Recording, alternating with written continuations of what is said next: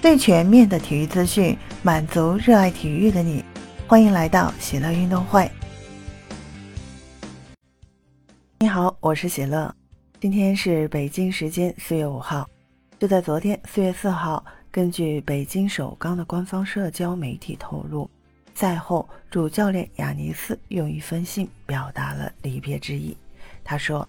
此时此刻，对每一支支援和爱北京首钢的人都是非常痛苦的。这样的结果伤害了北京这座城市，也伤了北京球迷和俱乐部全员上下的心。作为球队的主教练，我承担一切责任。这一段旅程结束了，我决定我将不再继续担任北京首钢男篮主教练一职。从内容可以看到，亚尼斯是没有颜面继续担任北京首钢的主教练。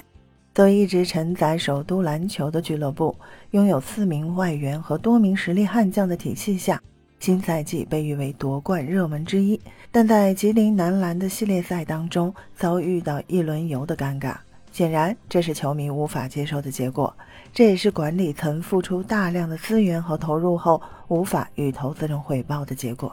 下课就是情理之中的事情了。秦晓雯成为北京首钢负责人之后，喊出了冲击总冠军的口号。然而四个赛季过去，最好成绩也是进入半决赛，还多亏当时北京首钢拥有双外援。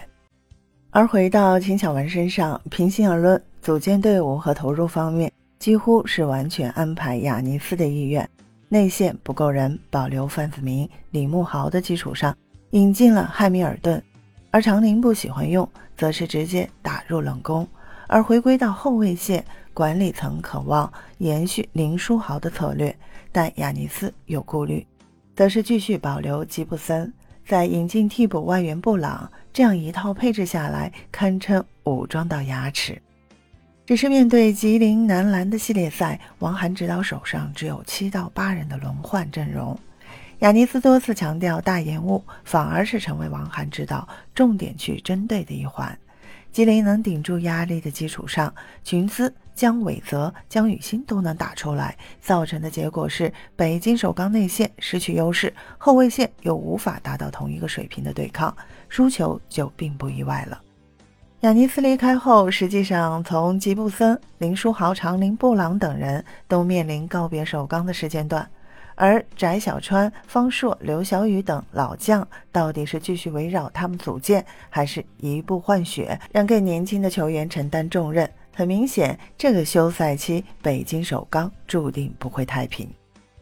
最后的悬念就是北京首钢老总秦晓雯的去留。不可否认，他帮助球队引进了范子铭和李慕豪，也成功让林书豪来到了 CBA 打球。但成绩拥有是评价的标准，所以他还会留队吗？对此你怎么看？欢迎在评论区留言给我。感谢收听喜乐运动会，也欢迎您的转发、点赞和订阅。我们下期节目见。